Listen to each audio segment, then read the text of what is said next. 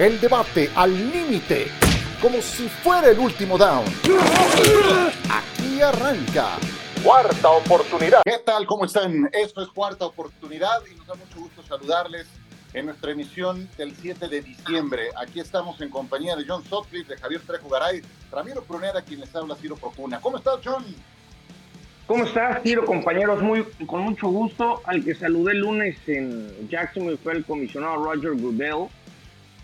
Molesto que no hubo partido en México, me dijo, me hubiera encantado verte en México. Le dije, bueno, comisionado, pero pues iremos a Brasil mientras. Me dice, working on it, trabajando en ello, ¿no? Es decir, me queda claro que la NFL le hubiera encantado tener un partido y no entiende si no han cerrado el Azteca cómo no se tuvo ese partido, ¿no? De esas cosas que se le ve en el rostro, que me, así con la mirada fue como, pues no me eche la culpa a mí, comisionado, ¿no? Ya si no, si, si, si pasa eso con Gudel, o sea, si Gudel no lo entiende, pues cómo lo vamos a entender nosotros, ¿no? eso, eso. Es que no han cerrado, no, no han cerrado el Estadio Azteca y, y, el hubiera no existe, pero tranquilamente se podría haber tenido un partido en el puente de claro, noviembre. Por supuesto, si eso no era impedimento, si no le han hecho absolutamente nada, pues eh, ¿por qué no? Pero ellos sabrán sus razones.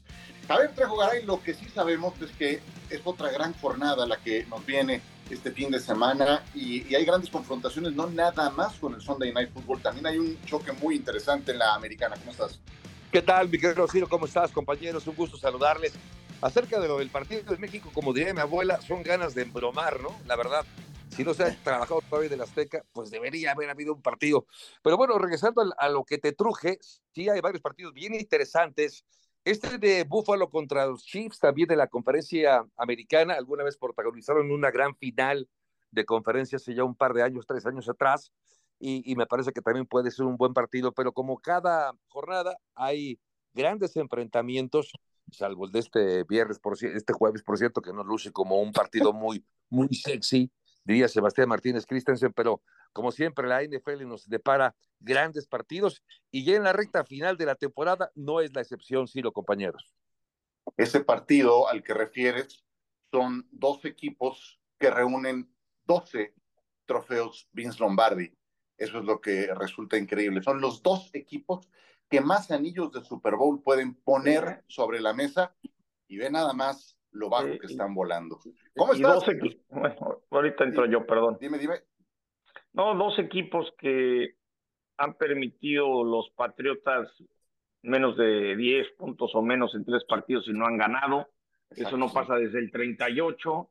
Eh, Pittsburgh ha anotado un touchdown aéreo en siete partidos, una cosa así. Es decir, tristísimo. Nunca en la historia, desde 1993, son las bajas ahora sí que más bajas, 30 puntos. El récord es 28 puntos, ¿eh? Ajá. Y, sí, sí, y, sí. Si les, y, y, si les, gustan las apuestas, el 57% de los partidos esta temporada han sido bajas. El que le juega como a la ruleta o rojo o negro, las bajas te dejarían una lanita, ¿eh? Han sido consistentes, aunque no ocurrió el Monday Night, yo, yo ahí fui bajas y no, no me funcionó. Eh, a ver, eh, estamos haciendo este programa el jueves por la mañana, entonces si ustedes escuchan esto y ya saben cómo quedó el partido, pues eh, entenderán el contexto. Ramiro, ¿cómo estás? Buenos días. Bien, bastante bien, Ciro, compañeros. Y la verdad, hoy, por primera vez en todo lo que va de la temporada, quiero creer y voy a creer con los ojos cerrados en los vaqueros de Dallas. Ah, Necesito, requieren mucha gente, sobre todo del lado de San Francisco, que hoy bueno, el domingo, perdón, puedan tener esa victoria para que San Francisco pueda tomar el liderato de la conferencia. Así que por primera vez voy a creerle a Dak Prescott que está haciendo bien las cosas. Ya le a puedo ver. ganar un equipo con récord ganador, entonces vamos a confiar. Pero a ver, síguete por ahí, vamos, vamos a continuar, porque de hecho es nuestro primer tema. ¿Confías en ellos porque les ves genuinas posibilidades de ganar, porque ves ascenso, porque viste muy debilitado a Filadelfia? O nada más porque tu corazón es de los 49ers y quieres que gane Dallas este partido? Digo, me voy a inclinar un poquito porque realmente quiero que ganen por la situación de San Francisco, pero vámonos específicamente a lo que está sucediendo con el equipo y la mejoría, porque sí ha habido una mejora. Dak Prescott ha retomado una confianza, pero creo que todo va de la mano eh, sobre todo con el ataque terrestre. Tony Pollard, por fin McCarthy entendió lo que Kellen Moore estaba haciendo el año pasado con Tony Pollard, que era correr por fuera de los tackles. Los últimos tres partidos, el esquema ha sido ese para con Tony Pollard, correr por fuera de los tackles. Ya ha tenido mucha mayor explosión. Hemos visto la velocidad a la que nos acostumbró el año pasado y se ha visto mucho mejor el ataque terrestre. Ya ha sido el complemento ideal para Dak Prescott.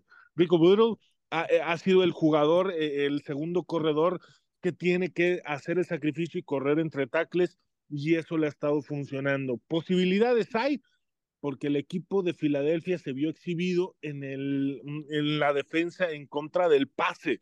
Digo, sabemos lo que puede ser Divo Samuel, como no tienen un linebacker, no tienen un perímetro que pueda hacer eso, aunque por ahí nuestro compañero Michael los había defendido a capa y espada, pero Dak Prescott tiene que aprovechar este momento con CeeDee Lamb, que lo están haciendo muy bien en estas últimas semanas.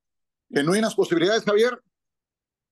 Sí, yo creo que sí, sí, sí que las tienen por varias razones. Uno, porque está jugando mejor, porque es un equipo que está marcando, es interesante, ¿eh? ya otro partido más con, con, con, más de 40 puntos anotados, me refiero al partido más reciente ante el equipo de Seattle.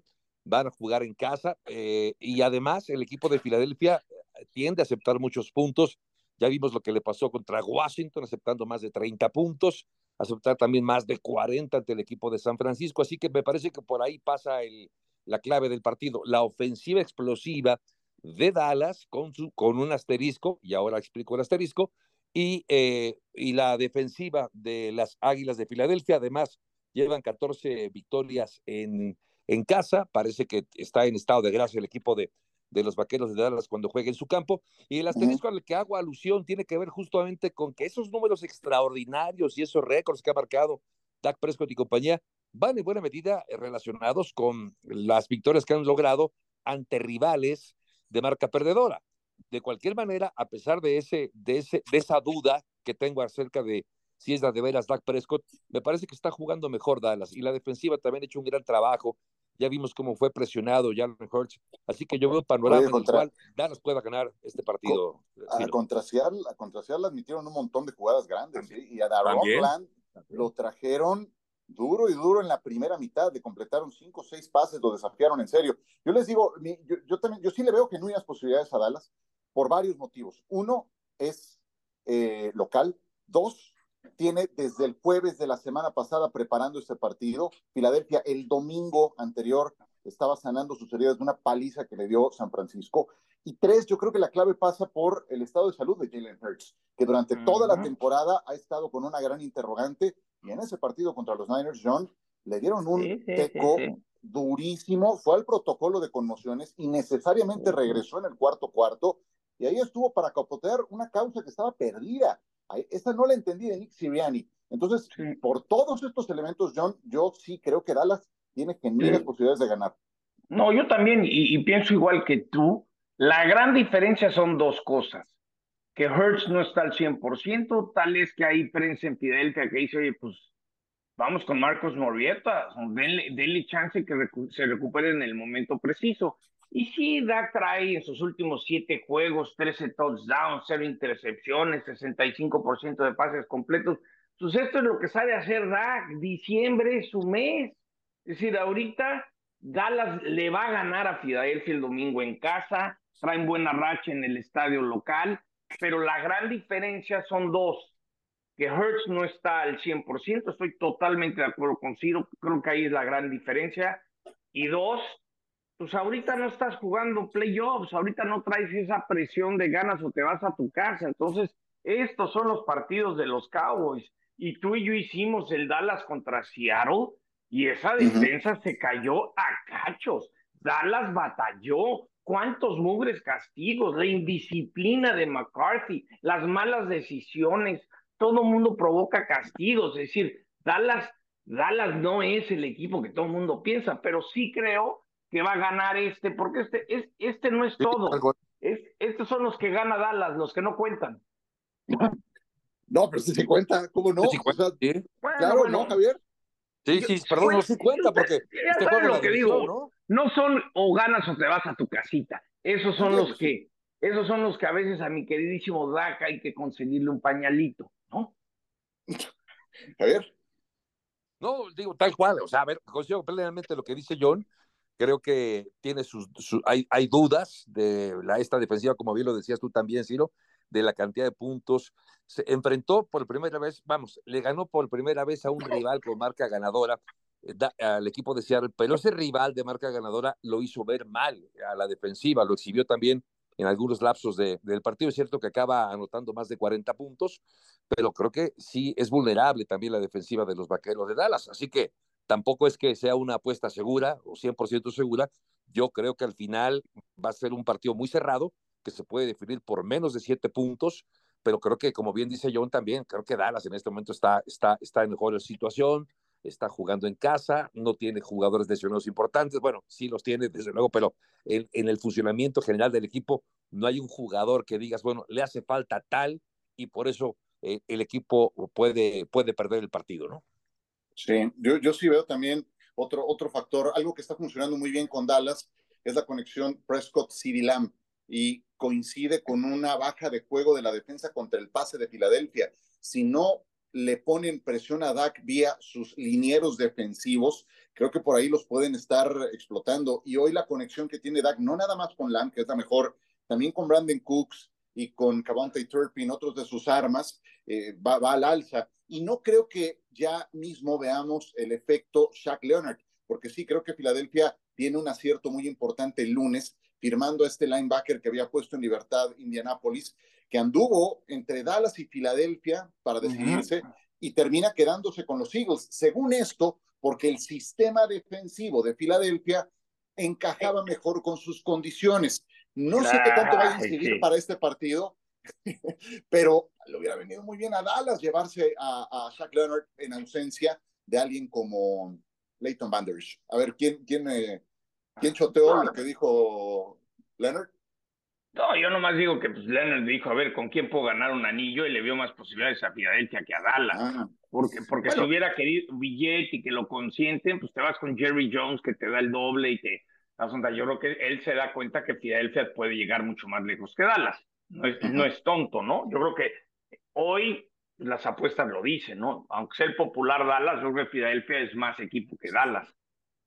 Sí, bueno, a mí me preocupan varias cosas de Filadelfia, ¿eh? la verdad. Eh, a ver, te puede, te puede exhibir, te puede desnudar San Francisco, pero sí creo que ah, cosas que veíamos viendo durante la temporada que no adquirían una identidad plena a la ofensiva, pues ahí quedó evidenciado el hecho, y vaya, y les pesó en el partido contra los Niners, ¿no? Cuando, cuando su efectividad en zona roja termina por fastidiar. Tú ves su cantidad de acarreos contra pases es mucho menos lo que han corrido en la actual campaña en relación a la pasada. son muchas cosas que ya cuando dices es el momento de, de buscar el boleto eh, entre los más selectos al Super Bowl, ahí es donde creo que Filadelfia no está mejor que el año pasado. ¿Sale? Pero bueno, a ver, hablábamos de San Francisco. ¿San Francisco es el número uno de la NFL, Ramiro? ¿Sí o no?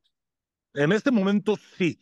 Y no me refiero solamente al, al récord, porque si vemos el récord, las tres derrotas que tiene el equipo, obviamente fueron por problemas de lesiones cuando el equipo estaba incompleto y no estaba sano. Cuando el equipo de San Francisco lo ha demostrado, tiene el roster completo, está bueno, solamente ahorita les falta Ufanga, este, este safety que hizo un muy buen trabajo, pero al final de cuentas la posición, y tú lo has mencionado en varias ocasiones, Ciro, Fred Warner es el mejor linebacker que está en este momento jugando dentro de la liga. Lo que puede abarcar, eh, y no solamente en liderazgo, sino dentro del terreno de juego, para el tacleo, coberturas, absolutamente lo puede hacer todo. Y esa es la diferencia de lo que mencionabas ahorita en este momento de Dallas y de Filadelfia. Son dos equipos que no tienen un linebacker que pueda cubrir esas zonas y el perímetro tiene las mismas deficiencias. Tal vez Dallas ahí con Darren Bland y que Dan Quinn sabe hacer muy buenas las coberturas de zona, sería la diferencia para con Filadelfia, sería la único. Pero dentro de San Francisco, en cuanto a roster, es el mejor equipo de toda la NFL que cumple con las expectativas mm, de lo que su roster representa. MB oh. Purdy, ya le dicen a, Brock, MB Purdy por MVP, ¿es una locura, Javier, o, te hace sentido?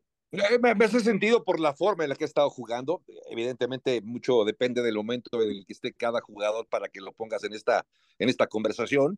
Y lo de Brock Purdy, sobre todo el pasado fin de semana, enfrentando a un rival complicadísimo como, como parecía al menos el equipo de Filadelfia, con la actuación que tuvo, cuatro pases de touchdown, eh, sin intercepciones, fue eh, seguramente y sin duda una de las mejores actuaciones que le hayamos visto en su corta carrera Brock Purdy y por eso creo que de manera obligada tiene que estar en la conversación. Eh, pero tengo la impresión que, que, que este jugador todavía no está listo como para, para estas lides, para tenerlo ya en esta, en esta posición, porque mucho de lo que ha hecho, sin duda, tiene que ver con el talento que, que tiene alrededor contar con esa clase de jugadores como Divo Samuel, como, Christian McCaffrey, como hasta Trent Williams, que ya, ya, ya, demostró la importancia de contar con un muy buen tackle izquierdo. Eh, todo eso le ha ayudado. Y no es culpa de Brock, qué bueno que ha logrado aprovechar ese talento para también elevar sus, sus virtudes. Pero creo que por lo mismo, eh, todavía yo tendría alguna duda. Pero que Oye, la conversación me parece perfectamente legítimo, sí. ¿Te, puedo, te puedo hacer una pregunta? Claro. Eh, ¿te convencería si no fuera Mystery Relevant y hubiera llegado en primera ronda del draft? Ah, esa es una buena pregunta. Eh, creo que sería lo mismo. A ver, sí, tiene más mérito, por supuesto, por de, la forma que llegó a la NFL. Sin embargo, ¿cuántos, y yo me pregunto, cuántos buenos corebacks que, que hay en la NFL? No, no, no hay 32 eh, corebacks de élite, pero ¿cuántos buenos corebacks hay que podrían estar haciendo más o menos lo mismo en ese equipo con, con, las herramientas que tiene Brock Purdy, ¿no? Por ejemplo, imagínense a Patrick Mahomes en este, en este equipo, ¿no? Imagínense, no sé, iba a decir Kenny Pickett, no sé si Kenny Pickett estaría a este nivel, pero muchos mariscales de campo estarían jugando a este nivel, entonces por eso no le quito méritos, ¿eh? Sin embargo, creo que hay otros que están haciendo quizá más cosas eh, jugando con, con menos talento a su alrededor. Yo sí creo que, que a mucha gente, eh, y me incluyo, ¿eh? le, persiste esa duda, esa mosca en el oído, pero acuérdate que fue el, el Mr. Irrelevant, que pasaron todos los equipos seis veces por él y no hasta que San Francisco lo tomó. Sí siento que eso gravita mucho como para terminar de convencernos. ¿Te pasa lo mismo, John? Fíjate que poco a poco Brock Purdy me, me va convenciendo con cosas importantes. Por ejemplo, el domingo fue el segundo quarterback en la historia en lanzarle más de 300 yardas y cuatro pases de touchdown a un equipo que llegaba con la mejor marca en la NFL en la semana 13 o después. El otro fue cuando Matthew Stafford eh, se lo hizo a los Packers. Es decir, eh, otro dato que vi muy interesante, eh, la mejoría que ha tenido contra el Blitz. 11 de 12 y tres pases de anotación contra el Blitz, esa te le iba a decir justamente. Mira, ahí te va nomás viendo números que cosas que te fijas, ¿no? E, en este 2023 contra el Blitz tiene 71% de efectividad, el año pasado tuvo 64, tiene 14 touchdowns, una intercepción, el año pasado tuvo 4 y 2. Y algo que también me ha encantado de San Francisco es lo físico que juegan. ¿No? Le, tuvieron 138 yardas después de la atrapada contra Filadelfia porque es un equipo muy físico. Es decir, yo en estos momentos, si no, si no existe eh, lesión, siento que, siento que nadie va a parar a los 49ers. Tal es que me acabo de enterar que el 25 de diciembre, en Navidad, eh, Santa Claus a nivel de cancha ya mandó a hacer la piñata de George Kittle por 600 pesos ahí por circuito me, me van a hacer mi piñata de George Kittle. Se la vamos a llevar, vamos a, pues habíamos platicado de echar una luchita libre al aire un día, pero no, no ganaron en Minnesota. Entonces, fuera de algo raro, yo creo que San Francisco va a arrasar con la liga el resto de la temporada. Así de bien veo al equipo, porque veo que Perdí está mejorando a la par con el mejor equipo de la liga. San Francisco no lo para nadie, ¿eh? eso creo yo. Hasta, hasta ahorita agarren los momios, ya está menos de 3 a 1 a ganar el Super Bowl y, vas a ver que va a acabar even money, eso. Pasión, determinación y constancia es lo que te hace campeón y mantiene tu actitud de ride or die baby.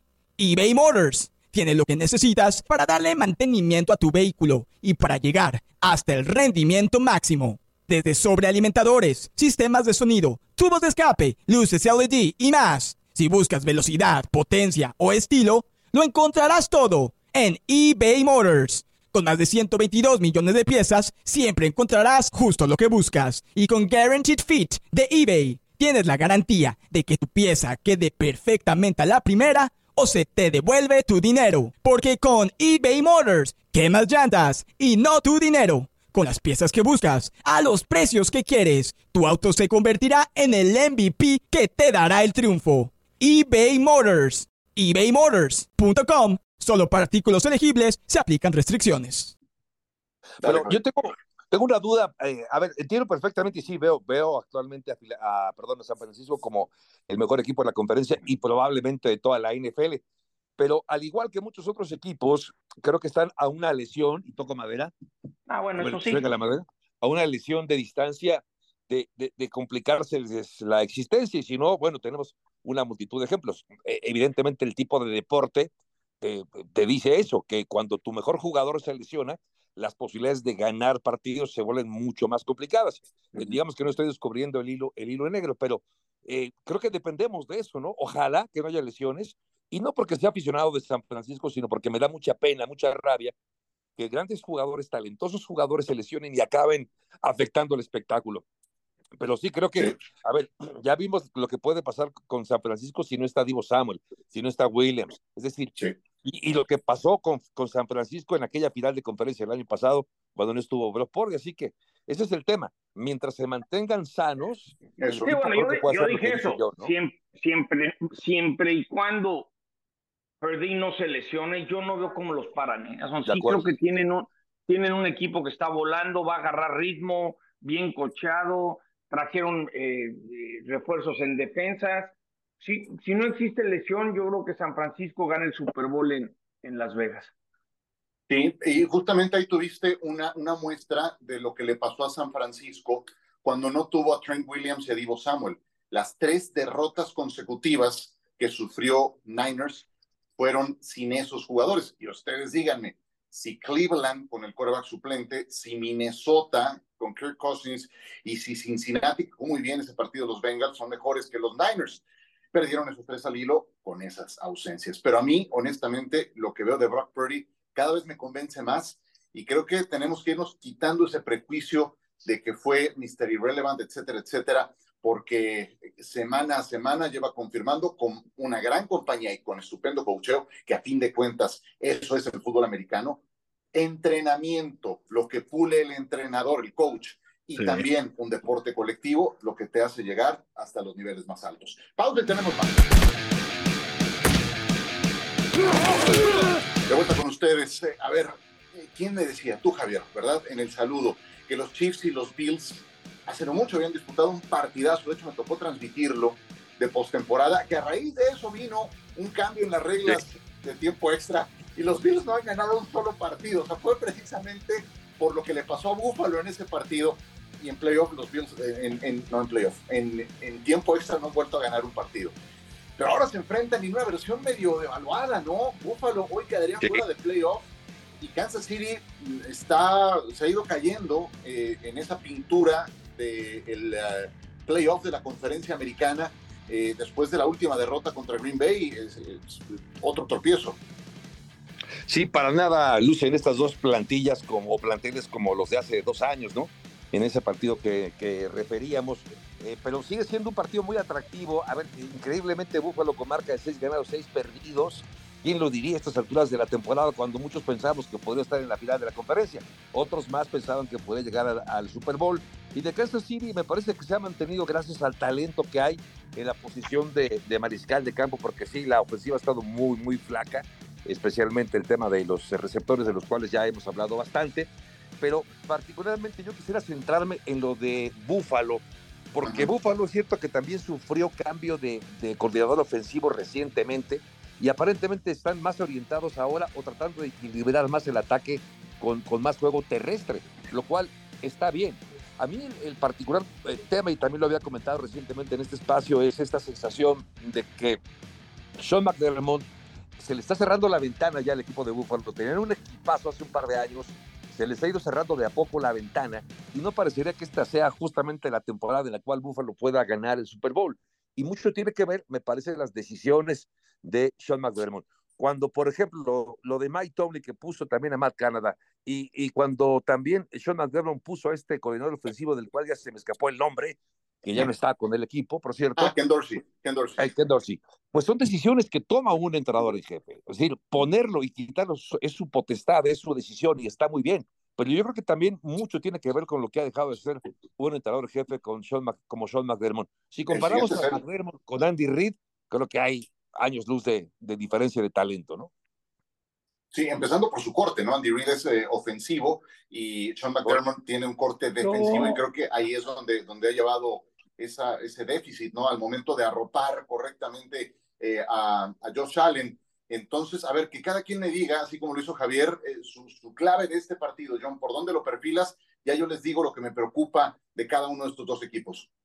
Pues mira, creo que ofensivamente este equipo comenzó los Chiefs 6 y 1, 25 puntos por partido. Desde entonces tienen marca de 12 y 3 con 19 puntos por partido. En Mahomes, por primera vez en un espacio de cuatro juegos, tiene solamente 870 yardas por aire. Decir, no está carburando Mahomes.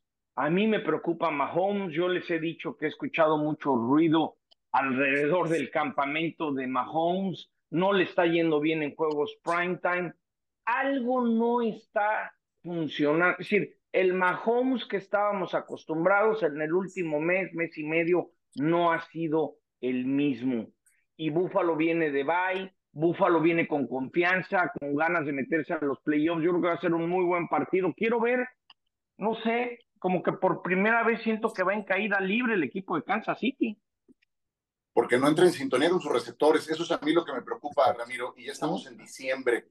Porque esta misma pregunta me la hicieron, recuerdo en Sports Center, la noche que Kansas City perdió con Detroit, y fue muy evidente esto por los pases que le soltaron Sky Moore y Kadarius Stone y todos estos eh, compañeros que ninguno termina por despuntar. Y me hicieron esa pregunta y yo dije, pero está Andy Reid y Mahomes, tienen siete receptores, alguno dará un paso adelante. Estamos a 7 de diciembre y eso no ha ocurrido. No, y no va a ocurrir. Justamente los datos que nos estaba dando John es donde eh, lo que le está sucediendo es la presión eh, que está teniendo Patrick Mahomes en este momento lo está sobrepasando, porque lo mencionaba Ciro, va pasando, estamos a 7 de diciembre, la fecha se está acercando donde se supone que cierran estos equipos que son contendientes, pero la baja de juego no es de Patrick Mahomes, porque sigue intentando las cosas, tiene Andy Reid, el plan de juego puede funcionar y es lo que los ha mantenido ahí. Si vemos eh, de las cuatro derrotas que tienen, tres de ellas fueron por situaciones mm, de pases que soltaron sus receptores. Hay imágenes, eh, tú puedes ver todo el juego. Obviamente hay otras situaciones, pero en momentos claves los receptores han fallado. Llegamos a este mes de diciembre y sigue la misma situación. La presión está sobre Patrick Mahomes porque sabe el peso que tiene que cargar sobre el equipo pero al final de cuentas no hay nadie que lo pueda respaldar. Y si no es Travis Kelsey quien le tiene que lanzar el balón, y si no sale en una buena tarde, si la novia le dijo, no le dijo, y la situación de Taylor Swift y tanto que se ha hablado de esto, y ponen esas estadísticas, bueno, nueve temporadas atrás no estaba esta señorita y estaba dando el resultado. Es ah, un equipo. Todo es culpa de la novia ahora. No, no, no, por eso. no, era necesariamente eso. Pero lo que sí ah. tenemos que tener en cuenta es de que van pasando las temporadas. Travis Kelsey tal vez ya le está cargando el peso de las 10 temporadas de experiencia. Patrick Mahomes, y si no son ellos, ¿quién más? Veamos lo que sucedió con eh, Rob Gronkowski, llegó un momento donde dijo, tomo mi año sabático, ya no aguanto, la presión será la cerrada, ser el único donde Tom Brady tiene que respaldar. Creo que está llegando un momento donde el peso y la carga de estos dos jugadores sobre el equipo de Kansas City los está saturando un poquito y está en ese gap donde necesita que llegue alguien de los receptores que le pueda hacer segundo. Tenían un Tyrant Hill que por cuestiones de dinero se tuvo que ir. Entonces, otra vez recaen solamente ellos dos y esa es la baja de juego. Y lo de Fila y lo de Buffalo, pues es simplemente lo que está pasando con Josh Allen. Eh, Javo ha insistido mucho en esto, donde han sido muchas malas decisiones y no ha tenido un coordinador ofensivo, un coach de, de corebacks que lo sepa llevar a evitar esa toma de decisiones. Eh, yo sí creo que se le, se le carga mucho la mano a Josh Allen. Evidentemente ha cometido demasiados errores, pero cuando ves las cosas buenas que hace, es, es, es, el mejor, es el mejor jugador de Búfalo. Sigue siendo el mejor jugador de Búfalo. Entiendo la parte de los errores. Y te digo una cosa, ya Sean McDermott le, le, le mostró la puerta a Ken Dorsey. El siguiente es él. El siguiente es Correcto. Sean McDermott. Yo veo a Kansas City ganando este partido. De hecho, es mi apuesta de la semana. No veo a Kansas City perdiendo un segundo juego consecutivo en Arrowhead. Vienen de perder en domingo por la noche. Entonces, esa, esa será. Pero bueno, falta todavía para llegar a eso. Antes, antes, tenemos otro tema. ¿Alguien quiere decir algo más de este partido, Chiefs contra Bills? ¿O, o entramos a, a, a una de las noticias más penosas de la semana? Yo, yo, yo, nada más arriesgo Dale. de redundar, Ciro, compañeros, eh, justo lo que dices de Josh Allen, a ver, sí, entiendo todo el talento que tiene. El problema es que creo que lo han dejado muy suelto, ¿no? Que no, no hace, decía yo, lo que quiere. Y el único, a propósito de los coordinadores ofensivos, que logró, digamos que ponerlo en cintura y llevarlo de la mano fue Brian Dable, que ya no está con el equipo. Y me parece que hoy eh, hoy, hoy nos ent entendemos la importancia de un buen coordinador ofensivo como lo era Dable, claro. y ya no lo tiene Buffalo desde hace dos años, ¿no? Y velo en, velo en Filadelfia, le quitaron a Hertz, a su coordinador ofensivo, de una campaña a la otra, y, y no han encontrado su identidad, ¿no? Pues eso es cocheo, porque luego me dicen que, que Tom Brady casi casi se hizo solo y que eh, lo, Belichick no contó nada en su carrera. Por Dios, no, no. O sea, los jugadores no se hacen solos. Eso es entrenamiento, cocheo. Bueno, eh, no tiene nada que ver Belichick, que hoy anda, anda volando muy bajo. Eh, John, a ver, explícame lo de Zach Wilson. ¿Qué desgarriates y traen los Jets? Sí, y, y, y, luego el martes Aaron Rodgers eh, fue a las instalaciones en Nueva York de ESPN medio a defender. Eh, y lo que más le molesta es todo lo que se está filtrando del equipo. Yo creo que yo creo que hay, hay hay mucha inseguridad en este pobre Zach Wilson, ¿no? Es decir, y ahora dice que sí va a jugar, queda clarísimo que le quedó grande el papel, ¿no? Por más que digan que sí quiere jugar y que está ahí, perdió la confianza, ¿no? Como a veces pasa en el deporte, que, que, que no quieres porque sientes que has perdido toda la confianza en sí mismo. Yo creo que se, se perdió toda su credibilidad interna, su, su, seguridad, le ganó la presión de, de lo que significaba tener esta oportunidad. Yo lo, yo lo veo así, pero no hay a quién poner y hay que rifársela con él. Y Aaron también mencionó que su, su, su fecha que había tenido para regresar el 24 de diciembre, dice que matemáticamente todavía están ahí, uh -huh. pero, pero en pocas palabras, algo hay ahí, porque lo que más le preocupa a los Jets es las filtraciones de información. Entonces, cuando tu coreback ya no cree en sí mismo, sí. pues estás en serios problemas, ¿no? Sí, este show se filtró porque, vaya, se, se generó por la filtración de que le dijo el coach Sales a Wilson, vas en el próximo partido y se negó a jugar. Entonces, eh, pues eso Aunque ellos lo niegan, ellos Ajá. lo niegan que pasó, pero pues ni modo que, ni modo que lo admita, ¿no? Exactamente, y hubo una filtración, y entonces ya saben cómo son esos trascendidos. El tema es que traen un desgarriate. Entonces, me, no me del, del, dale, del Mundial del 94, ¿no? Cuando dicen que Hugo Sánchez se negó a entrar al aquel partido contra Bulgaria, así. Qué barbaridad. Qué barbaridad, mira nada más de lo que nos acordamos. Oye, a ver, Javier, no sé si quieras seguirle por ahí o, o, algo que a mí me resulta chocante por lo que viene y por lo que hemos visto. Me explico. Este fin de semana tenemos, bueno, no nada más a Zach Wilson de regreso, tendremos a Bailey Zappi contra Mitchell Trubisky en juego estelar. Madre. A CJ Beathard contra Joe Flacco a Gardner ah, bueno. Minshew con un equipo de playoff enfrentando a Jay Browning. Ah, uf, vimos el Monday Night Football eh, también con dos corebacks suplentes, juego estelar eh, que se va hasta prórroga. La cantidad de mariscales de campo suplentes que están jugando en diciembre, me parece, nada más, John, rápidamente, me parece muy deslucido, por un lado, y por el otro me lleva a entender por qué la NFL quiere proteger tanto a los corebacks. Lo cual a mí durante el desarrollo de un partido, narrando sin ir más lejos, John, el domingo por la noche, y le dar un lleguecito a Mahomes, todavía estando dentro de la cancha en el límite, rodeas al pasador Eso me resulta chocante, pero también me resulta chocante que tengamos este tipo de duelos a estas alturas. Preparando el partido de hoy contigo, Ciro, para Centro y Sudamérica, el momento que Bailey Sape le entró de titular en los Patriotas fue el coreback, me, sorprendió ese dato, es el coreback 50 que ha sido utilizado hoy en la NFL. Como titular, sí.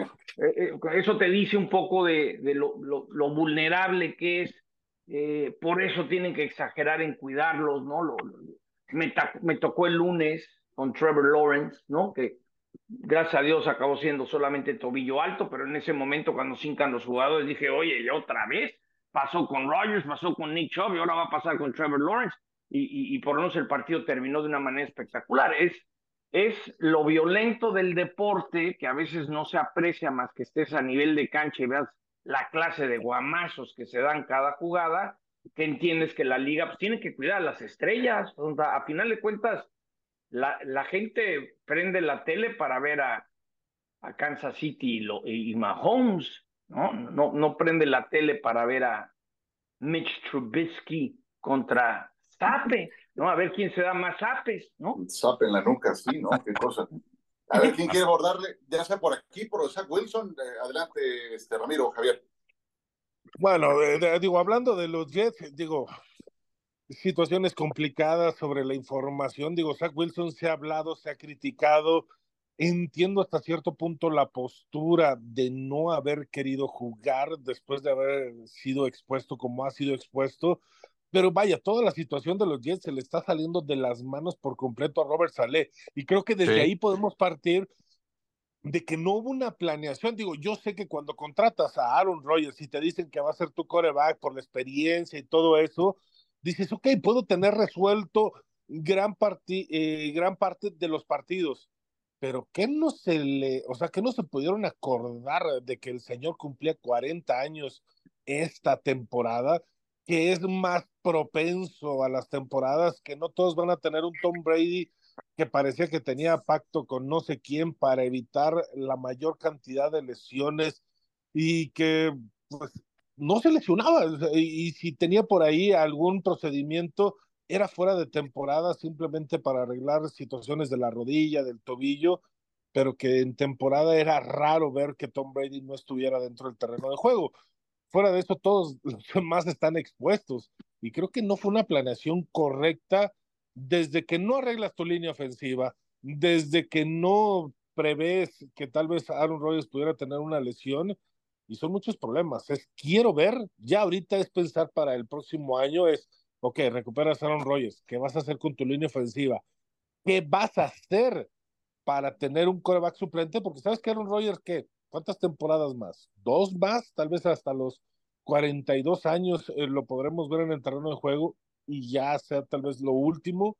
Creo que desde ahí es el, el problema que tiene los Jets en este momento. Creo que estos, esto, este tema está relacionado con el otro, Ciro, compañeros. Justamente por la lesión de Aaron Rodgers, un jugador muy importante, acaban echando mano de un eh, coreback que ya había sido titular, pero que evidentemente no está para jugar a este nivel de la NFL como es a Wilson. Así que ahí se demuestra la importancia también de contar con un buen coreback y de la importancia de la protección a los corebacks. Irónicamente, ahora que te escuchaba, Ciro, me acordaba de Tom Brady, que cuando jugaba, él, él eh, eh, de hecho, gracias a él, ahora creo que podemos decirlo así, gracias a él se implementaron algunas reglas también importantes para la protección del coreback lo cual me parece que está muy bien.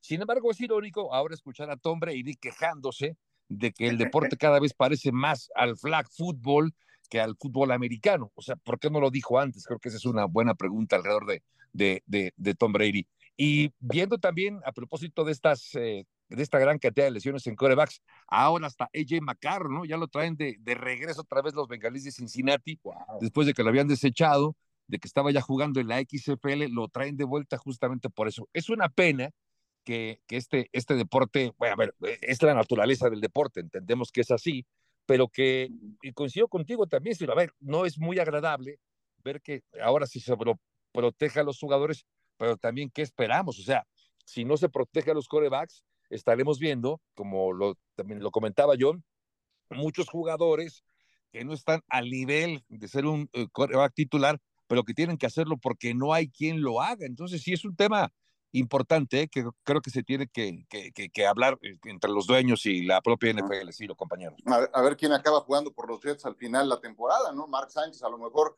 si todavía está en forma, lo traen de regreso. Oh, Richard Todd, ¿no? ¿Te acuerdas de Richard? Tú sí, Javier. Claro, O'Brien. En los 80. No, no, oye, y es de plomo, Ken O'Brien. Y es de plomo. no, no, la que se puso de moda, todo el mundo quería regresar al Big Ben, ¿no?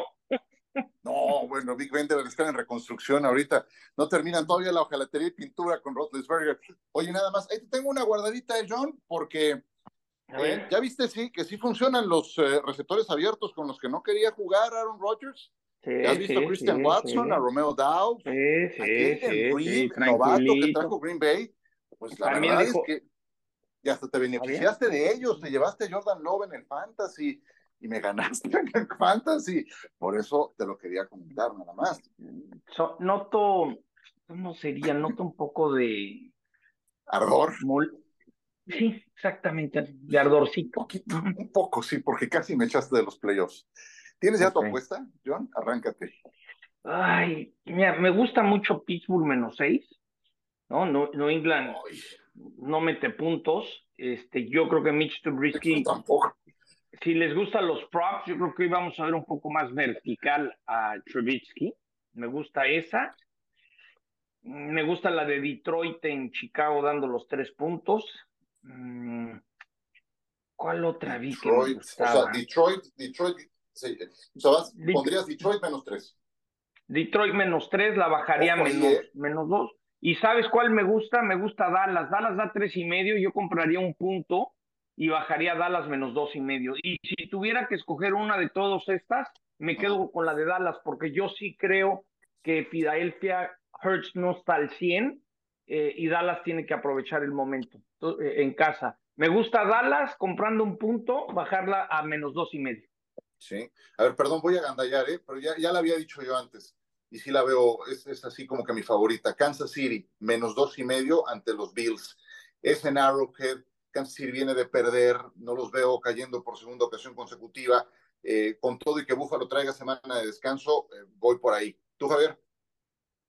Yo me voy a quedar con, eh, a ver, Seattle contra San Francisco, se vuelven a encontrar apenas hace un par de semanas jugaron, vuelven a enfrentarse estos dos rivales de división, pero San Francisco favorito por diez y medio puntos. de la forma en la que está jugando San Francisco, veo un margen superior, ¿eh? No, no, no, a pesar de que estos partidos divisionales, que ya sabemos que hay gran rivalidad y que todo puede pasar.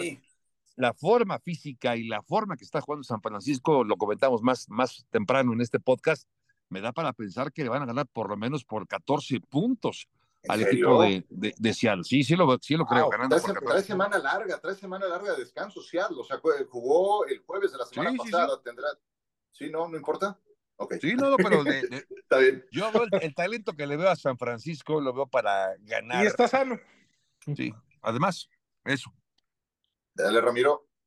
Bueno, yo con la apuesta, sobre todo en la conferencia americana, Baltimore recibe a los Rams, que bueno, digo que va a ganar el equipo de Baltimore, está menos siete, pero no creo que se vaya a cubrir la línea. Los Rams viene jugando bastante bien a la ofensiva, Matthew Stafford parece ser que otra vez está sano. Pucanacua está teniendo una muy buena temporada. Que pudiera ser el único que le quisiera por ahí pisarle los talones a CJ Stroud para el novato ofensivo del año, pero creo que no le va a alcanzar, obviamente, porque sabemos eh, la importancia de los corebacks, de todo lo que hemos hablado en cuanto a la vistosidad. Así que gana Baltimore, pero no van a cubrir la línea. Entonces ahí los Rams van a hacer la, la maldad en ese aspecto. Sí, ha, sido una campaña, en, ya lo decía John, muchas bajas.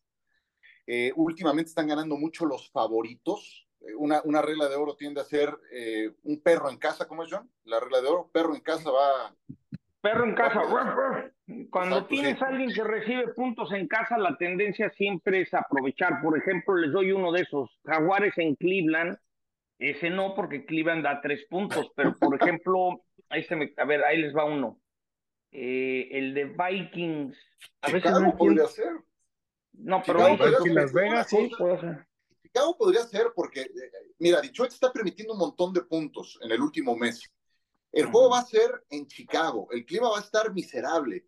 Entonces, creo que este juego sí tiende a igualarse un poco. Y el perro al es justamente Chicago, pero los favoritos han ganado mucho últimamente. Sí. yo creo que Gigantes es mejor de lo que estaba jugando. Gigantes recibe seis en casa. Yo subiría eso a un punto y agarraría los Giants más siete en casa. Yo creo que los Gigantes van a competir. Y ustedes se han dado cuenta esta temporada cómo, cómo esa adrenalina del Monday Night cambia, ¿no? Cómo, cómo Minnesota le quitó el invicto a San Francisco, cómo Chicago sacó una victoria, cómo Denver se metió a Buffalo, Cincinnati, no, pero, pero, pero, hay muchos, porque ese, ese es sorpresa, pero fue más sorpresa en su momento que Denver le pegara a los Bills en Buffalo, ¿no? Claro, por eso, por eso es fascinante el mundo de la NFL, porque te entrega estos, estas eh, cosas inesperadas. Pues eh, eh, disfruten la jornada, que ya es la decimocuarta. ¿En qué momento, Javier, llegamos hasta este punto? Te mando un abrazo y muchísimas gracias. igualmente, ya con cierta nostalgia, porque se nos va la temporada regular. Disfrutemos esta, la mejor etapa, sin duda, también de la NFL. Gracias, Ramiro. Un abrazo. Un abrazo y vamos a apoyar a los vaqueros este fin de semana. John. Ya estamos al ratito, agarrón de agarrones y ahora para, para tener un buen partido le vamos a hacer así, Ciro. Como si quieres lluvia, quiero puntos. Ajá. Quiero puntos. Entonces, cuando, hoy en el partido al mismo tiempo vamos, antes que me quiten los zapatos, vamos a decir, queremos puntos, queremos puntos, ¿ok? Vamos a invocar eh, el espíritu del gran Franco Harris, de los, eh, bueno, Jack Lambert, Jack James, tienen suficientes eh, jugadores de esa calidad a la defensiva eh, yo soy fiesta. Yo, yo soy fiesta. Ah, yo soy fiesta. Sí, sí, sí. Por favor, por favor. Y a ustedes gracias por descargar cuarta oportunidad. Hasta la próxima. El debate al límite, como si fuera el último down. Gracias por escuchar cuarta oportunidad.